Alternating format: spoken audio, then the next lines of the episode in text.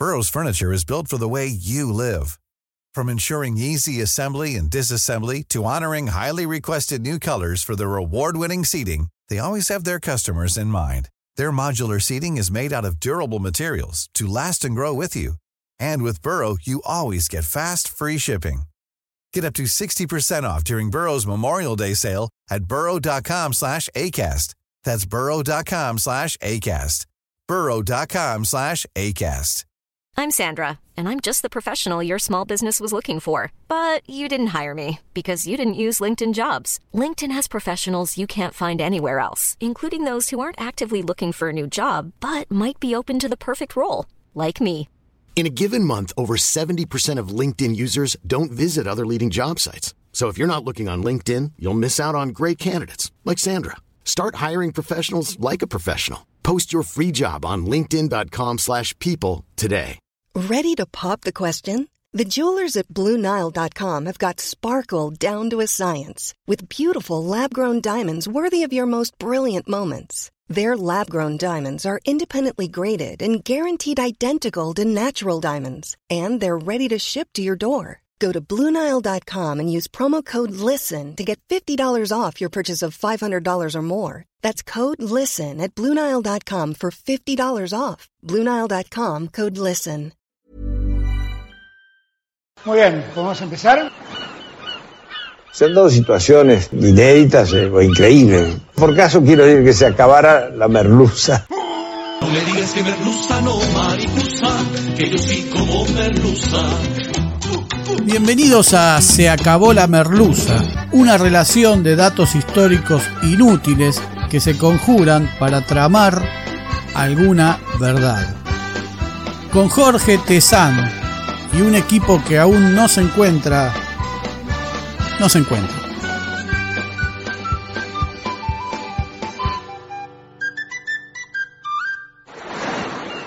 Hoy presentamos Espadas con nombres. En la historia ha habido armas que se destacaron por sus características físicas, por su construcción y fortaleza, por algún sentido religioso, por asimilársele victorias y buenas venturas, o por otorgársele sentidos religiosos o símbolos de poder. Armas sobre las que reposa algún tipo de virtud nobiliaria o de confianza en que hará invencibles en la batalla a sus poseedores y los dotaban de cierta idea sobrenatural. Y vamos a enumerar un pequeño catálogo de estas armas pero es aquí donde la historia nos juega una mala pasada y entremezcla las armas reales con las ficticias, ya sea porque son originarias de una ficción, un hecho literario, o porque su comprobación histórica aún no nos ha sido revelada.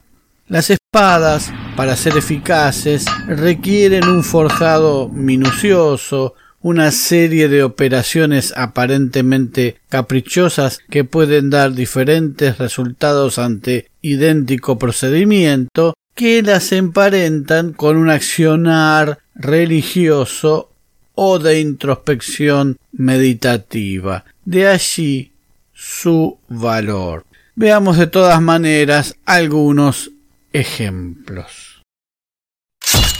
Ascalón la espada de San Jorge.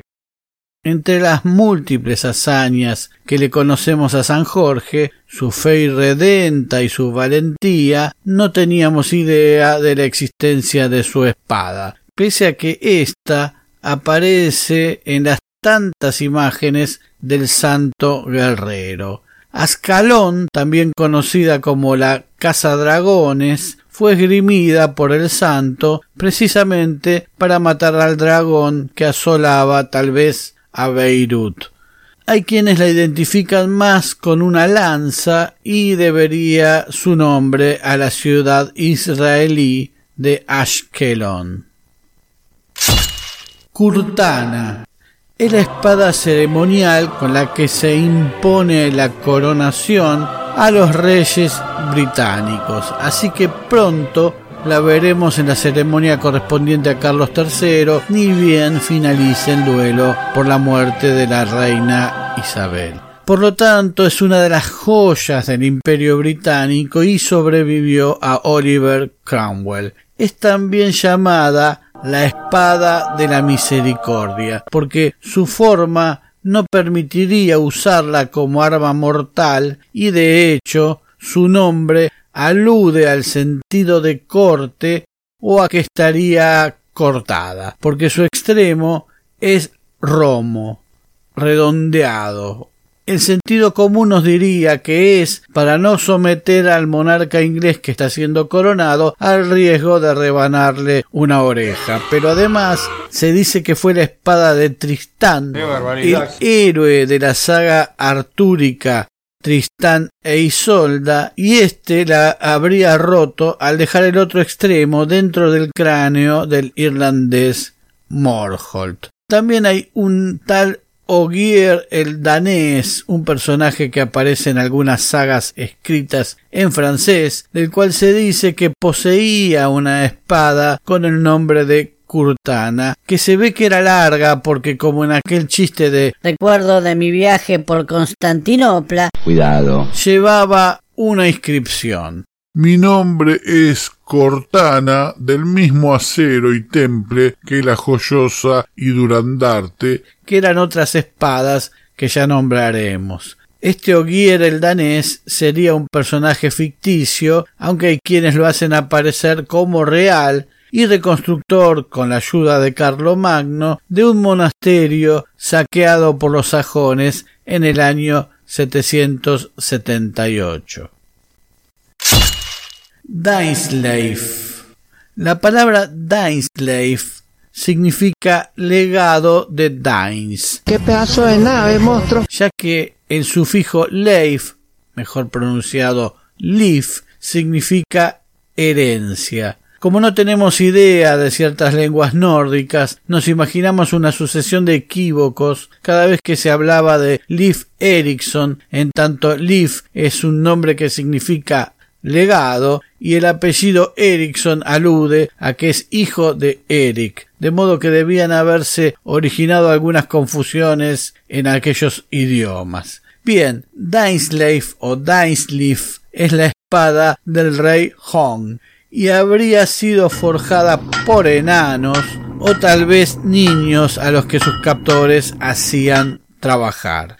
Esta espada tendría un poder portentoso, ya que era capaz de matar a un hombre por el solo hecho de ser desenvainada, de modo que sus golpes eran infalibles y sus heridas resultaban incurables. Estas propiedades habrían sido adquiridas por la espada durante el tiempo en que permaneció en el reino de los muertos, hasta que fue tomada del ajuar funerario de su poseedor anterior, que no sería otro que el tal Dains, como indica el nombre de la espada, y dijimos al principio. Hay otra espada de nombre Tirfingr que aparece en otros relatos y que no sería otra que la misma Dainsleif ya que las historias son parecidas. Durandarte o Durandal. Nos vamos a fines del siglo VIII y ahí lo tenemos a Carlomagno, un rey de puta madre. El tipo tiene un sobrino que se llama Roldán, porque se ve que le ponían como nombres apellidos y te podía llamar por ejemplo, Andonaegui González. Se ve que Carlomagno lo quería mucho al Roldán porque lo armó caballero a sus 17 años, situación que tal vez no le haya sido posible de evitar.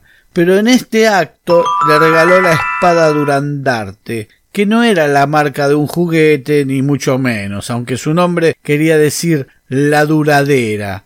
Tampoco era cualquier espada. En su construcción, más bien en su constitución, había reliquias que la hacían poderosísimas. Estas eran sangre de San Basilio, cabellos de San Dionisio, un diente de San Pedro y un recorte del manto de la mismísima Virgen María. Elementos que, como sabemos, no podían hacer menos que invencible a cualquier espada. Y acá empezamos a ver algunos rasgos de otras espadas. Por ejemplo, una vez rodeado de los infieles vascones, manera graciosa de denostar a los vascos, Roldán trató de romper a Durandarte contra una enorme piedra. Pero la espada partió a la piedra, y si bien se menciona en dos cantares que Durandarte acompañó a Roldán hasta su muerte y que su cuerpo fue encontrado por Carlomagno junto a la espada, otras versiones afirman que Roldán, viéndose perdido, arroja la espada a un lago, tal vez el Carucedo en el Bierzo, España, antes de que ésta cayera en manos enemigas. Pero al parecer Durandarte sí cayó en manos enemigas y fue el legendario conde de la Ribagorza, don Bernardo del Carpio, aragonés, quien se quedó con la espada tras vencerlo en Roncesvalles y al cabo de su vida, de la vida de don Bernardo del Carpio, fue enterrado con esta espada.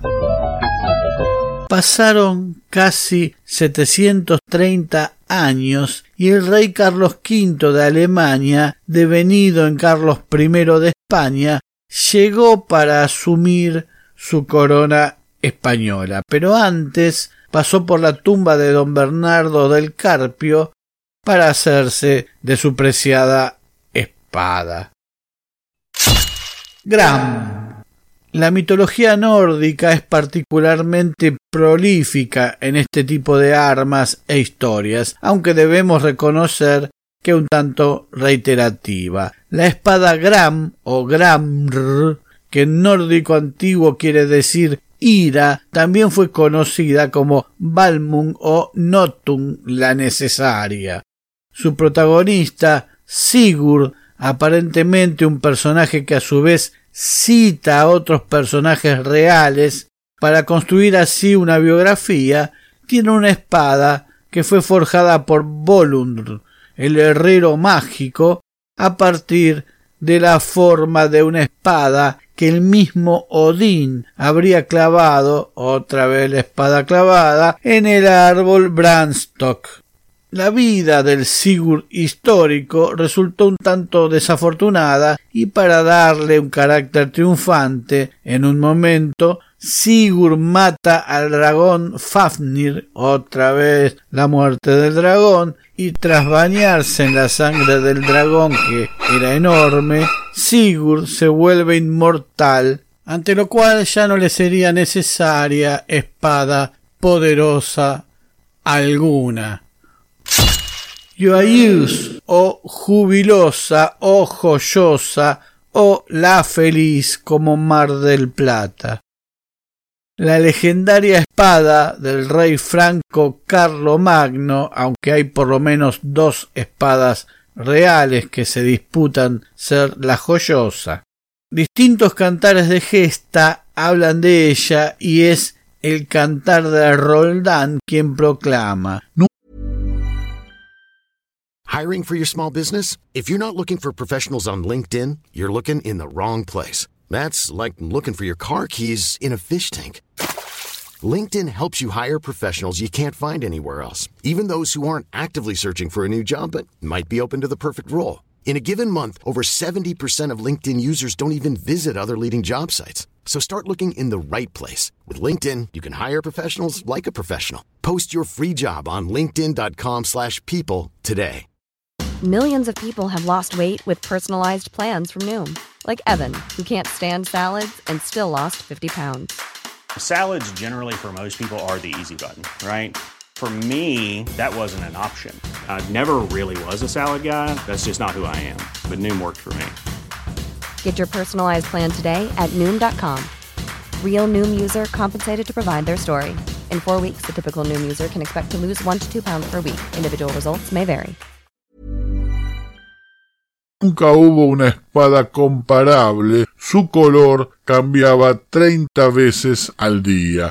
Hay quienes la describen como si tuviera vida propia y la relacionan con la lanza que atravesará las costillas del Cristo, llegando a sostener que el pomo de Ioaius contenía esta reliquia. Se asegura que Carlomagno fue enterrado junto a esta joya.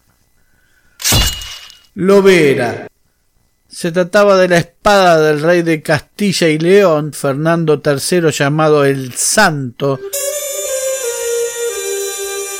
primo de San Luis de Francia, que familia de santos, que murió en Sevilla el 30 de mayo de 1252. Fernando III fue canonizado en 1671 por el Papa Clemente X, cuando en España reinaba Carlos II el hechizado. Lovera se conserva como una reliquia en la Catedral de Sevilla, desde donde cada año se la saca en procesión para recordar la reconquista de la ciudad en 1248 por el propio Fernando III.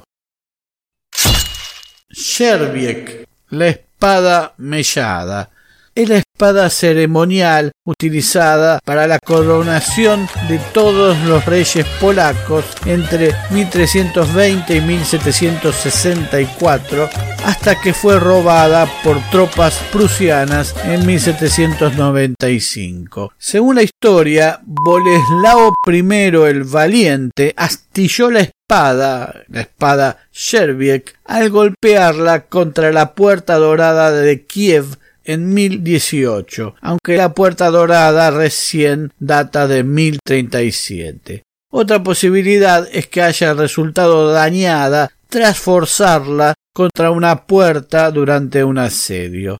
La espada robada fue pasando de mano en mano en lugares desconocidos durante todo el siglo XIX y conforme a la decadencia polaca hasta que fue comprada en 1884 por el Museo del Hermitage de San Petersburgo. En 1928 la Unión Soviética la devolvió a Polonia, pero durante la Segunda Guerra Mundial fue llevada en resguardo a Canadá y recién regresó a Cracovia en 1959, donde se exhibe en la bóveda del tesoro del Castillo Real de Wawel como la única joya de la corona polaca que logró conservarse la extrema derecha polaca la ha tomado como uno de sus símbolos. Tizona y Colada.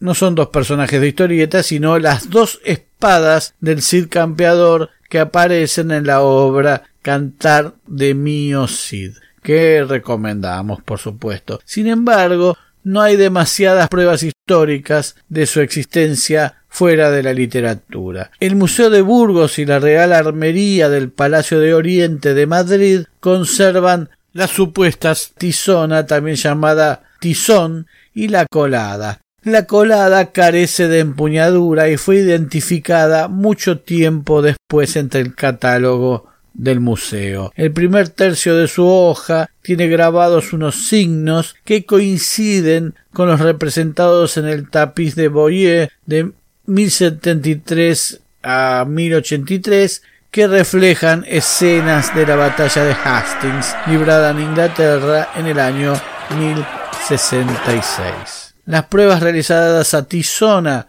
por el Museo Militar de Madrid confirmaron la presencia de acero de Damasco, lo cual confirmaría su procedencia y la haría muy dura y con un filo casi eterno. Recordemos que el sable corvo de San Martín tiene también esta constitución y dataría de cien años antes de que la comprara el Libertador. Y hay muchas más que darían a un segundo episodio de esta merluza, pero vamos a terminar con la más emblemática de estas espadas, que es ni más ni menos que Excalibur Tampoco vamos a ahondar demasiado porque tenemos pensada una merluza sobre leyendas artúricas que no solo son muy variadas dado los autores y los años que llevan de difundidas, sino por Hollywood y sus lamentables versiones que agregan o quitan elementos que arruinan estas historias. Pero contémoslo de esta manera. El reino Inglaterra ha caído.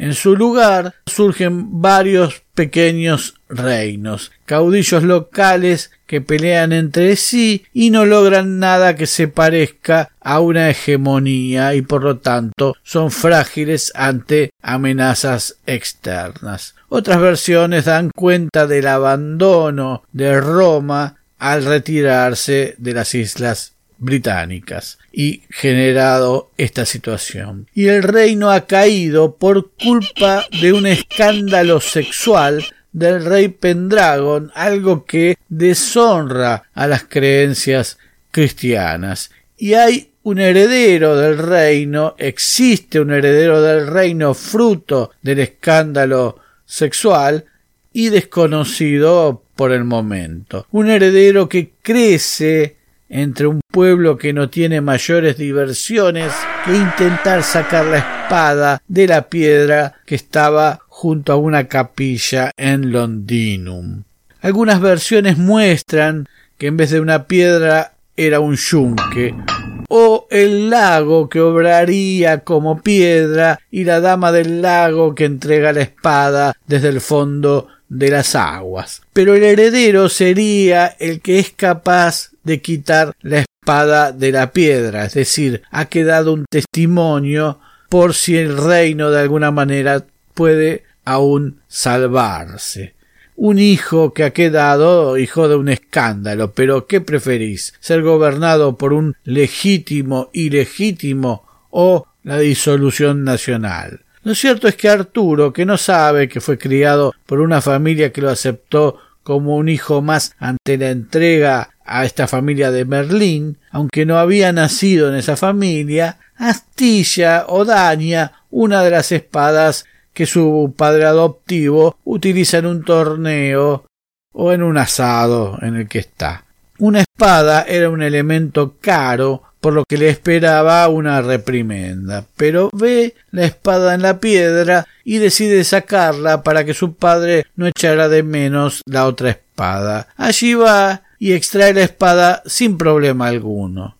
La gente descree de un supuesto heredero que es pobre y andrajoso, así que le hacen poner la espada nuevamente en la piedra y se suscita una competencia en la que jóvenes más fuertes y mejor alimentados intentan extraer la espada sin éxito alguno. Arturo lo logra nuevamente sin mucho esfuerzo y ante cada solicitación de los presentes y sin duda es el rey. Es por eso que Excalibur podría significar ex calce liberatus, o sea, liberada de la piedra, y tiene el poder de cegar a sus enemigos, y su vaina evita que su poseedor se desangre ante las heridas de batalla.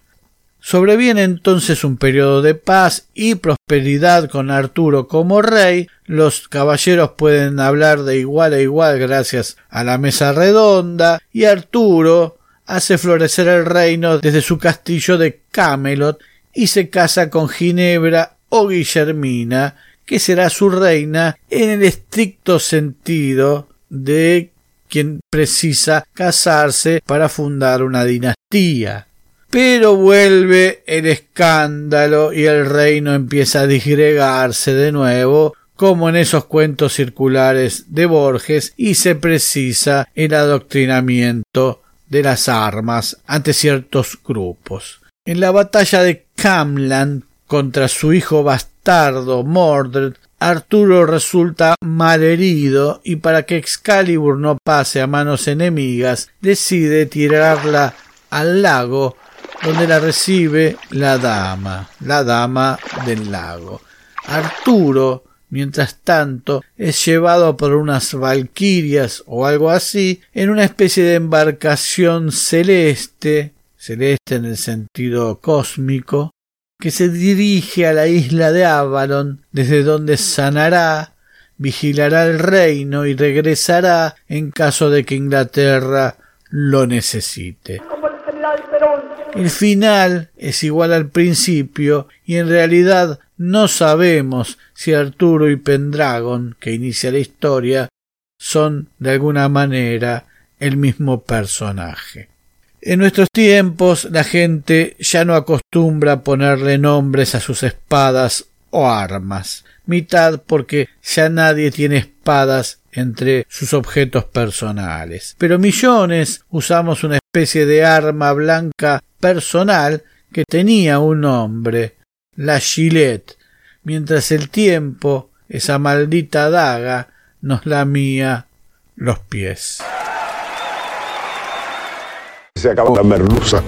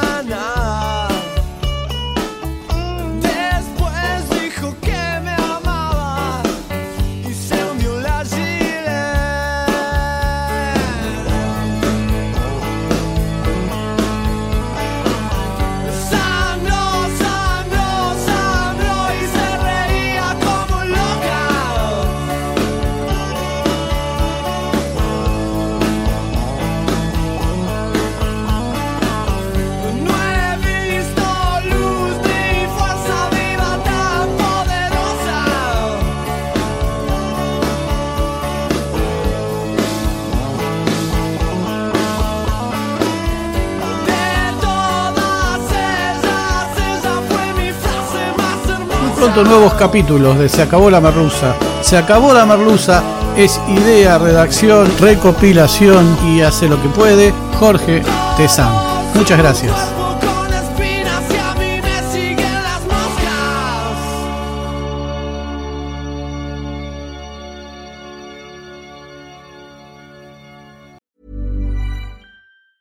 Planning for your next trip?